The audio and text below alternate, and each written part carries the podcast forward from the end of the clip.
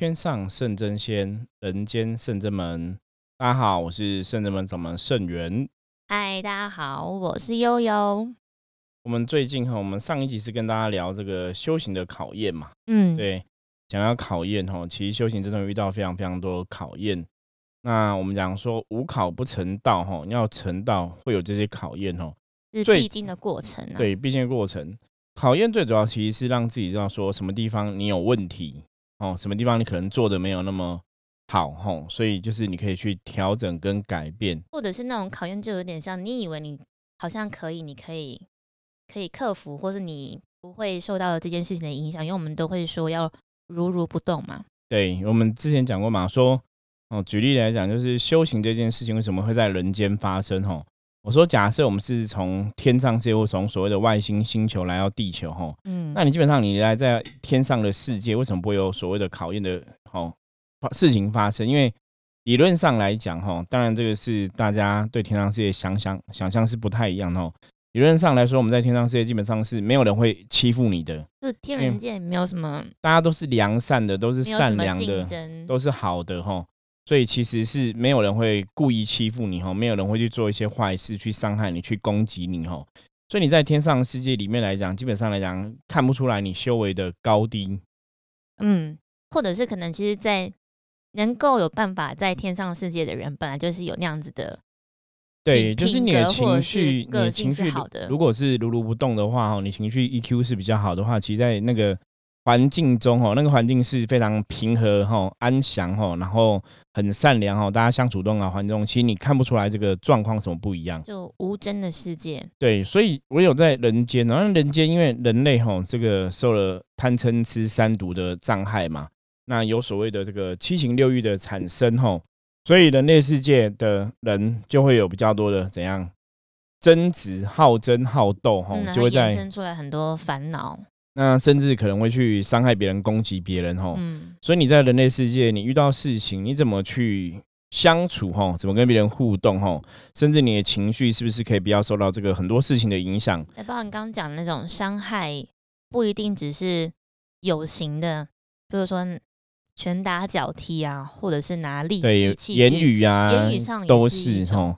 反正简单来讲，就是因为在人类世界里面，你其实是会遇到更多的事情哈，遇到跟人很多相处的，不管是矛盾问题等等的，所以在人类世界基本上来讲，就会比较有。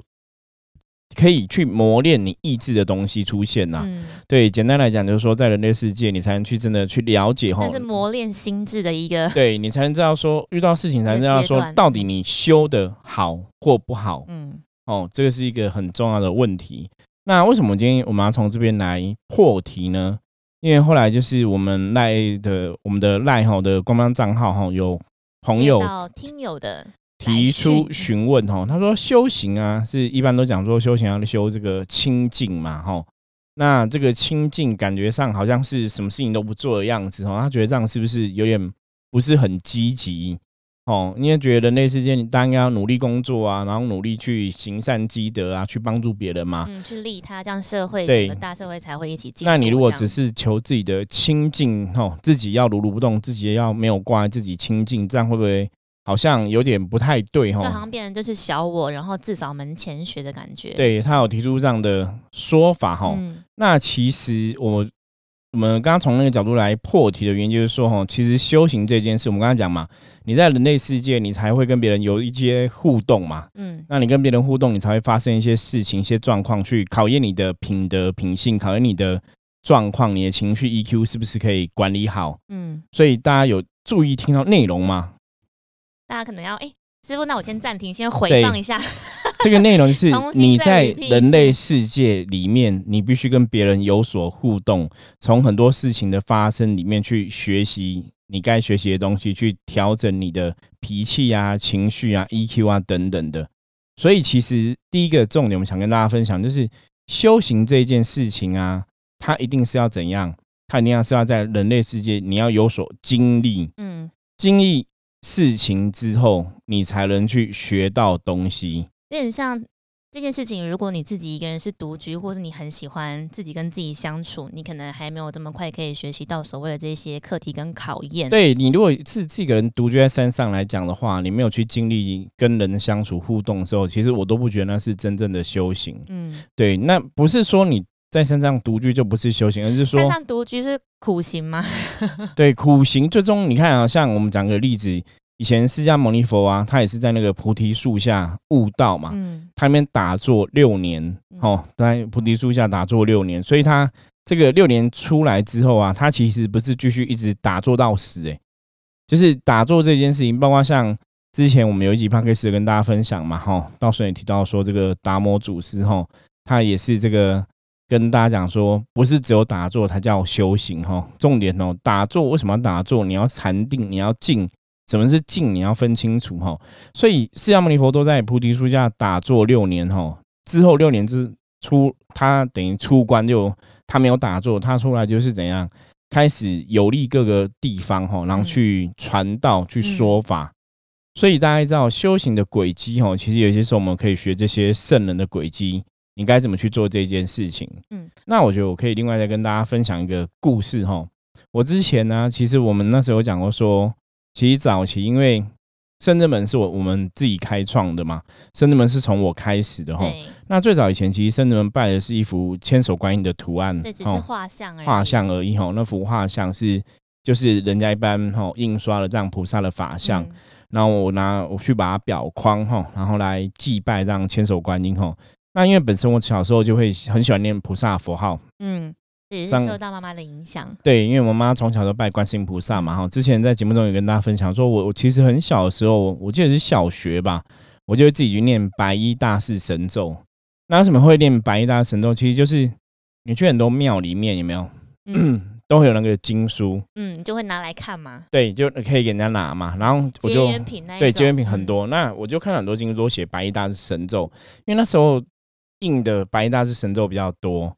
然后就会写说，啊，白衣大士神咒多厉害呀，吼，那你念这个咒就可以得到什么什么功德，所以我就很喜欢念。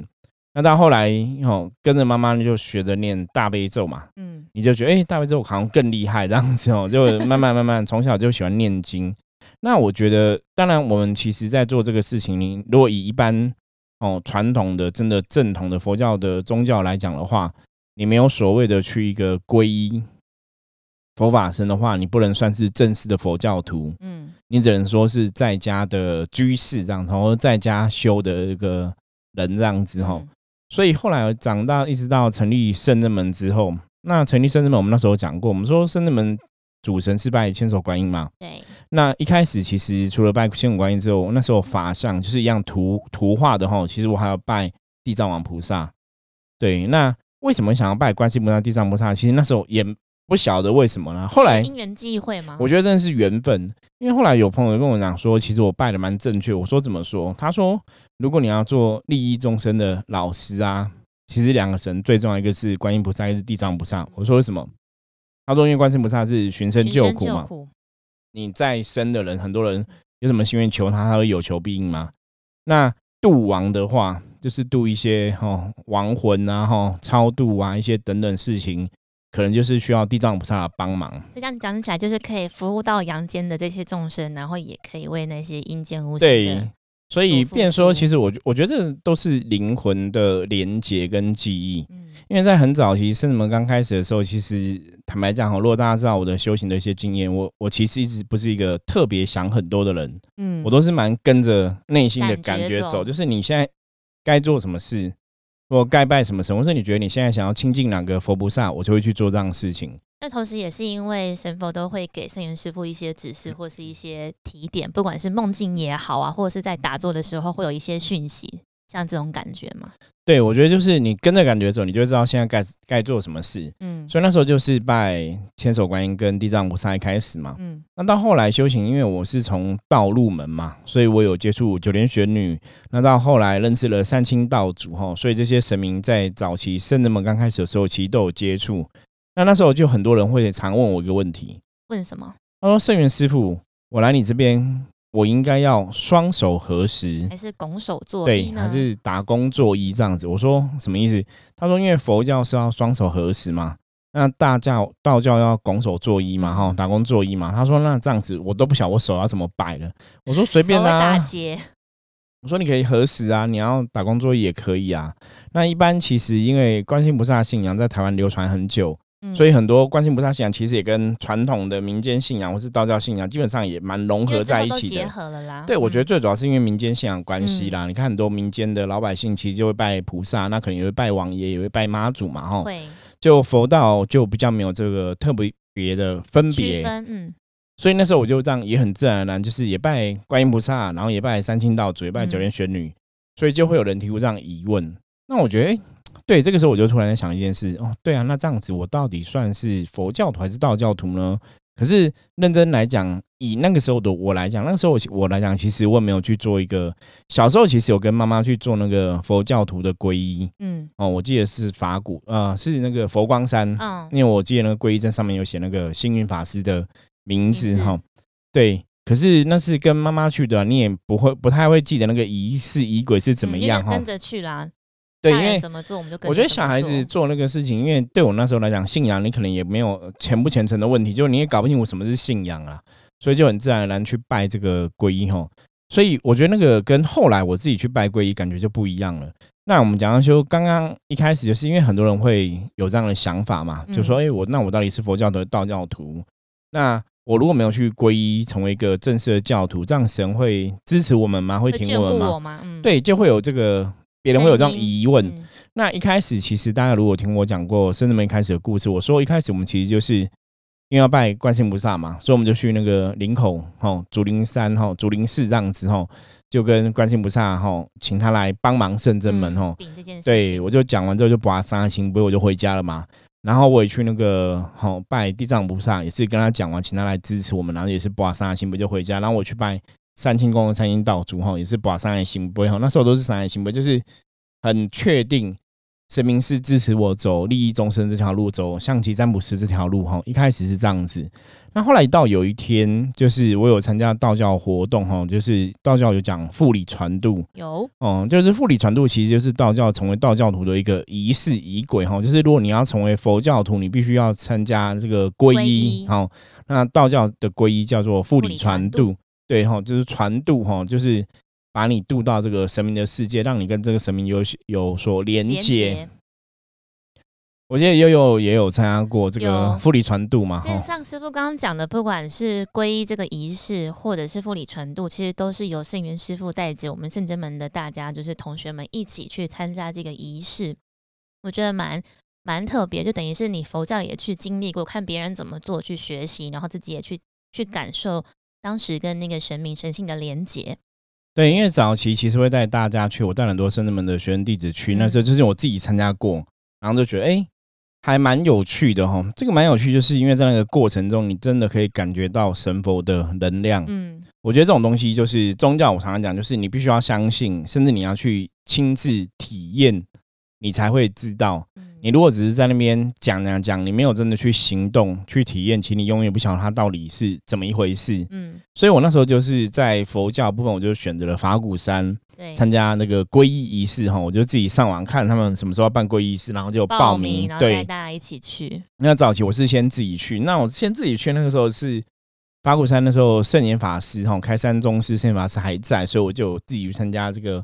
皈依的仪式哈，那我印象比较深刻的哈，为什么跟大家聊这皈依式哦？就是在皈依式的当下，因为会念那个菩萨的佛号哈，会这样唱南无观世音菩萨，就一直唱哈。对，大家都对，就是一直会唱菩萨的这个佛号哈。那你在皈依的时候，他有个一段的时间是一直在唱菩萨佛号，所以那个时候唱的时候其实是很感动。那因为早期我的感应其实没有现在这么强哈，所以那时候其实我觉得参加这种活动。你会有所感应，都是很特别的。我就在唱的时候，其实我边唱边泪流满面。对，你应该也没师傅应该也没有特别想说要去感应什么。没有没有，那时候我只想去体验。嗯，对，其实圣真门真的，我觉得圣真门为什么我们现在可以培育很多伏魔师吼？因为我自己是从我们以前讲嘛，感应没有很强烈，到后来变感应很强嘛。刚刚讲说唱那个歌会泪流满面，我觉得刚师傅虽然唱那个音唱的比较。特别，但是我还是可以感受到 那个其中的能量。嗯，对，那时候其其实真的就是参加仪式哈，我其实当下没有想很多。师傅从来都不会多想啊。我从我我个性都这样，我就是反正就是就是去感受，然后就是专注在你当下做的事情。所以包括皈依仪式，你可能要念一些啊皈依的誓愿文哈、发愿文等等的哈，你就跟着去念那些誓愿文这样子。然后就在唱佛号的时候，其实我就狂哭，我就靠，现在是怎么了？就是为什么会在皈依，然后唱那个菩萨佛号，我哭到不行，我觉得哇，太夸张。可是我觉得那个内心那个哭不是不是难过，那个是很那个有点喜悦，有点感动。对，那也不算祥和嘛，我觉得不太像。应该是感动，我我觉得是那个是，就好像你跟菩萨是很贴近，你好菩萨真的好像是你的亲人一样。然后你你在唱这个，你在在跟他有所连接，就是觉得对菩萨的爱。我觉得菩萨爱，或是说说菩萨对众生的爱。嗯，因为我那个是大家一起来唱的，所以那个能能量共振，我那时候觉得哇，很很厉害。嗯，所以为什么后来会一直力邀圣人们的学员弟子去？我说那个你一定自己要去。试试看才知道。对，所以后来还好，我们都有报名参加，有感受到。对，然后后来在这个当下哈，我要分享一个重点，就是在我这个佛教的皈依的时候啊，在唱在哭嘛哈，我就觉得我听到菩萨跟我讲话。菩萨说了什么？菩萨跟我说：“唯有经历过红尘，才能看破红尘。”嗯，好。这个就是我今天其实想要跟大家另外分享一个重点，也是回应到那个听友的对，就是什么叫修行哦？修行是什么？我常常讲修行哦，修行一般像以佛教来讲，有所谓的出家师傅嘛。嗯，对。那大家会觉得，哎，出家，你看哦，很多出家师傅是，你如果认真来比啊，像我，我们也有些信徒的时候跟我聊天，也会讲说，师傅，我觉得出家师傅蛮爽的，因为他们都。不用工作，然后对于一般人来讲，被供养，对，就被供养。他们就当然他们也有他们要做的事情，是外面的人一般不知道。外面觉得说看看不到，看不到，他就觉得哎，他们就是每天都不用工作啊，然后就每天只要念经啊，然后就有人供养他们啊，然后他们就是也就也有饭吃啊，然后也可以过日子啊。那有的有的金色的出来师傅，你还是可以去外面，比方说书局逛逛书店啊，买书。像我们有时候。逛书店才看到师傅嘛，或者吃饭也会遇到一些出家众嘛，哈，就是他们也是逛书局啊，买东西啊，然后也戴名表啊，就是还是可以过像是好像看似一般人的生活。对，那唯一不同就是他们要剃光头而已嘛，只是发型不一样。对，他就觉得说哇，他们其实很不一样哦。那后来看到蛮表象的。后后来我在聊说，其实我们真的在在讲这个修行哈。我说其实出家众有他一定的道理，比方说，也许他们真的是经历过红尘了。所以他们看破红尘了，才遁入这个佛门吼。那这个时候的修行对他们来讲，当然就是很重要。他就是诚心吼，诚服，或是这个一心吼向佛吼，在做一些修行的功课。这件事情就是他们选择出世或出家。对，出世或出家就是他们就是福音于这个佛菩萨的吼教导之下，然后学习佛菩萨吼。我觉得那个是，如果你今天出家，是你没有经历过红尘。你就可能一出生就出家，或者说你其实搞不懂红尘、悲欢离合、酸甜苦辣、男欢女爱一回事？家庭、婚姻、感情、工作、赚钱，吼，身体的辛苦、精神的辛苦，如果你都不知道的话，你就去出家。对，基本上来讲，那个我觉得那出家力道会比较弱，比较薄一点点。因为你其实我常讲修行，是你对人世间其实要有更多的理解，嗯，更多的了解。那当你了解、经历过，我们刚刚讲嘛，菩萨不是跟我讲说，我有看破红尘，才能是这个，才能真的是了解哈。对对对，你必须要走过红尘，你才能看破红尘哈。所以，如果你没有走过红尘，你就去出家哈，那当然那可能就是有点像逃避，因为有些人出家的确是一种逃避。他就是不想要过人类世界生活，他可能跟人相处太麻烦了，怎么这么多矛盾，这么多要注意的一些美美对，或是像刚刚我前面讲，有些人其实只是看到出家师傅的一些表象嘛，哈，你可能不晓得里面的状况，你可能就是想说，我出家就可以轻松过日子啊，什么之类的，哈，你搞不懂，然后就去出家这样子哦，那就表示说，其实你没有经历过红尘，基本上来讲，那个可能真的很多就会像我们的听众问的那个，其实有点就像逃避。你没有真的去经历过人类世界，吼，所以我其实在讲说修行啊，我说修行绝对不是这样，所谓的清净不是说，哎，我什么时候不要管，我就去出家，不是，不是这么一回事哦。真正的修行是你必须在人类世界里面，你要了解人类世界的酸甜苦辣、悲欢离合，甚至你对人类世界很多东西，你要有很深刻的感受。感受之后，你可以理解跟了解为什么会有这样子的状况产对生，，就所以你才有办法去所谓的同体大悲。对。因为当初释迦牟尼佛在那个菩提树下静坐六年呐、其实他本来是一个国家的王子嘛，哈，就可是你看他就是因为在这个国家王子这个身份，他也看不到很多东西，所以当他去真的去外面走走逛逛之后，看到很多人的状况然后他去理解，他通过他打坐，在那六年里面，他静思打坐，他了解了这个道理之后，领悟了这个道理，你才会得到这个智慧，他才出来现身说法哈。所以其实修行是你一定要去自己亲身经历，你学东西才会是你的东西。才会得到。对，那你没有去经历这些东西，你就直接遁入佛门，那其实就叫逃避。嗯，所以，我们常我们常常讲说，道教讲说修行要修到清净，要我或我们甚至们常常最近跟大家讲，修行要修到如如不动嘛。对，对，如如不动不是说我什么事都不管，就是哦不是不听不闻那一种。对，不是什么时候不干我的事我都不管，当做不知道，不是。如如不动的前提是你必须要很了解人类世界种种状况，那你都很了解了，你的心情、你的情绪怎样？不会受之影响。对，，不会随这个悲欢离合、酸甜苦辣生老病死。对，然后随它受影响，因为你把事情看得很透彻。比方说，你把死亡这件事件事情看得很透彻，你了解人类世界生老病死是必经过程，所以当你看到周遭有人真的面临这个死亡的事情的时候，或你自己的至亲好友面临死亡的事情的时候，你可嗯能可以看得很淡，对。可是那看得很淡，不是代表你没有感情，不是代表说你不去在乎这些东西，而是代表说其实你已经了解这个状况了。所以这个才是修行所谓的清净哈，嗯才是我们道教有常讲的，就是清净无为嘛，无为而治哈。对，道教的无为其实就是道法自然这种结果。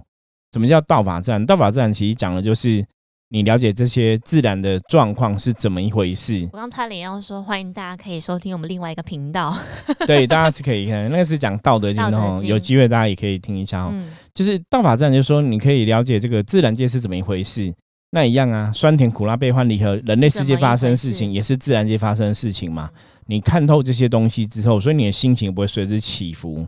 比方说，举个简单例子，比方说，大家看那个非洲的狮子啊、老虎都去吃小动物嘛，其实那就是一个自然界的现象。嗯，对，可是你如果看透了，你就了解哦，原来自然界的生物万物就有这样的一个生态的状况、生态循环。你看，像有些小鸟就会吃虫嘛，对，那就是它们的生态循环，这是自然界的现象。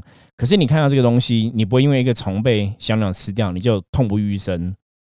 那应该可能大概也可以了解我的意思了。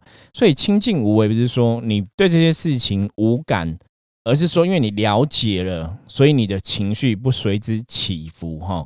我觉得这个是大家可以从这个部分来理解。所以我们常常讲说修行的清净，修行清净，像这个听友分享的，他说修行清净就是难怪就是把自己顾好，然后都不管别人嘛。其实不是这样子这，个可能只是一个前提。你把自己顾好，的确是你要先把自己的状况调整好嘛，然后去理解、了解之后，对，没有错。因为当然是先顾好自己，顾好自己，应该讲说，我了解我自己，甚至了解我人类的这个身份是怎么一回事。嗯，然后我不去受到外在的影响，我的情绪不会去动摇。可是不代表我不会积极去过生活，去努力过生活。我们常常讲人在人世间，就是你还是要努力工作嘛。以前古人讲嘛，日出而作，日落而息嘛。嗯其实求道修道也是这样子吼，求道修道就是你还是要努力做一些事情，你不可能说我求道修道就是我每天坐在那那里发呆然后等着然后吃饭，然后然后等着死掉，嗯，这就修道不是哦。你每天坐在那边发呆，你还是得不到道吼。你每天坐在发呆，你想说我很清静，我如如不动，我不我不跟别人互动，那个学不到任何道理哈。那在修行上面来讲，不会有有任何获得学的会。很有限啊呢、对，所以修行不是这么一回事。所谓的情景，不是什么事都不碰哈，什么事情都不跟我没关系起系。来就是，其实我们真的是入世，入世在学习，不就是跟所有的人事物，我对们这样子从因为成长，因为你必须跟别人互动之后，我们刚刚讲嘛，你跟别人互动之后，你才会去知道说你到底学了多少。嗯比方说，像你可能像现在很多人哦，在生活中遇到很多小人嘛，有些人就会很生气嘛。可有一天，当你遇到小人攻击你的时候，恶恶意造谣言伤害你的时候，你可能真的如如不动了。你就发现说啊，原来你心境更宽广了。嗯，因为你以前可能从脾气，人家只要一骂你，你可能就会很生气。到后来人家欧贝乱供吼，就是一些你就知道那就是酸民的酸言酸语或是谣言嘛，或者可以一笑置之。对，你可以一笑置之，那表示你的修为就不一样了嘛吼。所以这个是一个心境的。进步，我还以为师傅是要说，因为他认识了圣真门，然后报名了斩小人，所以有效。对，因为圣真门斩小人当然是很厉害啦。这个我们其实很多好朋友都已经自由体体验过了哈。那我们斩小人就是一斩一次只要三百三百块钱嘛，所以我觉得有需要朋友也可以参考一下。如果你真的遇到一些小人很伤脑筋的时候，其实是可以参加哈。处理的话可以跟我们联系。因为我们接下来其实，在那个农历三月三号，也是下礼拜四国历的四月十四号礼拜三，就是这个玄天上帝的圣诞的时候，我们也有一个那个。斩除负面的一个除障法会哦，就是除了斩有形的小人哦，无形的无形的负面的影响哦，负面的一些障碍啊、写法等等哦，也会斩除哦。所以欢迎大家下礼拜哈，也可以参加我们这个法会哈。对，然后报名资讯我们会放在下方的那个。对，连接会再跟大家分享哈，或者大家可以上网搜寻圣人们的网站哈，就只要打圣人们网站，也可以看到这样的资讯。资讯没有错。那最后再跟大家讲，其实像我们刚刚不是聊说佛教去那个皈依嘛，嗯，道教是复理传度嘛，对。那复理传度的部分其实是跟这个道教的主要神明是三清道祖做连接哈。那其实那时候我复理传度去三清宫参加也是很有趣，我觉得蛮酷的。那时候我好像是。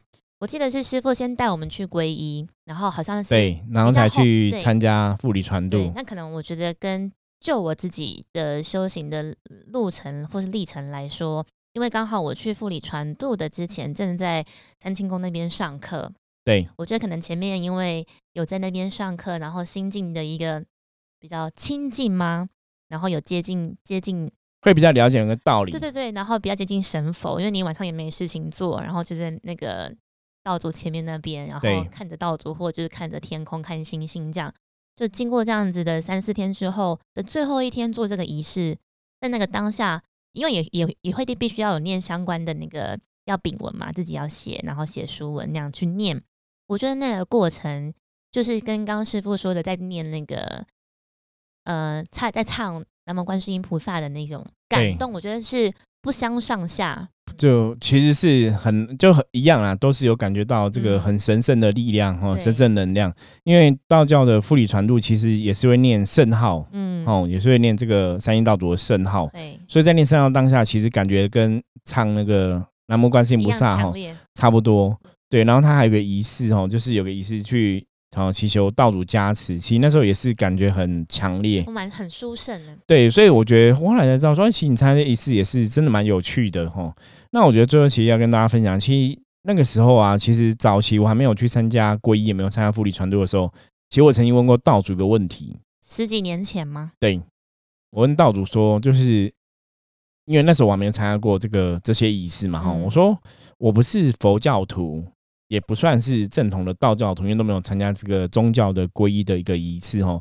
那为什么你们这些神会支持我？会觉得会跟我讲我使命，我必须要做某些事情？蛮有趣。对，可是我觉得圣人们的神其实都很了解我个性。通常他们回答问题不见得要讲话，然后我就看到道主对我笑一笑，对 我就噔，好，我懂了。是一休和尚吗？答案就懂了哈。嗯，其实道主的意思是说，其实真的神帮你。神爱世人，神帮你，神爱你，不是因为你是他的什么什么宗教的教徒，而是因为你是你哦。我不晓得大家这样可不可以理解哦？就说基本上，我常常跟很多朋友在分享，我说修行到底要修到什么程度哦？我说比较简单的判断是，你修到你的神觉得你做的很好，你的品德很好，你的品性啊，修到你的神是支持你的，是挺你的，那就够了。哦，所以我常常讲修行就是对自己负责，然后对你的神负责，甚至说对你的师傅负责哈，因为师傅在带领你嘛。所以其实师傅这样讲，有的时候我们讲，其实你不用特别做给人家看，你也不用特别特别做给神明看，其实你在做的那个当下，你自己都晓得。对啊，以前古时候人讲嘛，俯仰无愧于天地之间嘛，我觉得那就是自己对自己负责是最重要的。你做的好或不好，你真的有没有认真做，其实。别人未必可以了解，可是你自己一定知道，因为你骗不了自己嘛。对，因为师傅刚刚讲那个无愧这件事情，我觉得有的时候自己，但从小一定有，譬如说讲。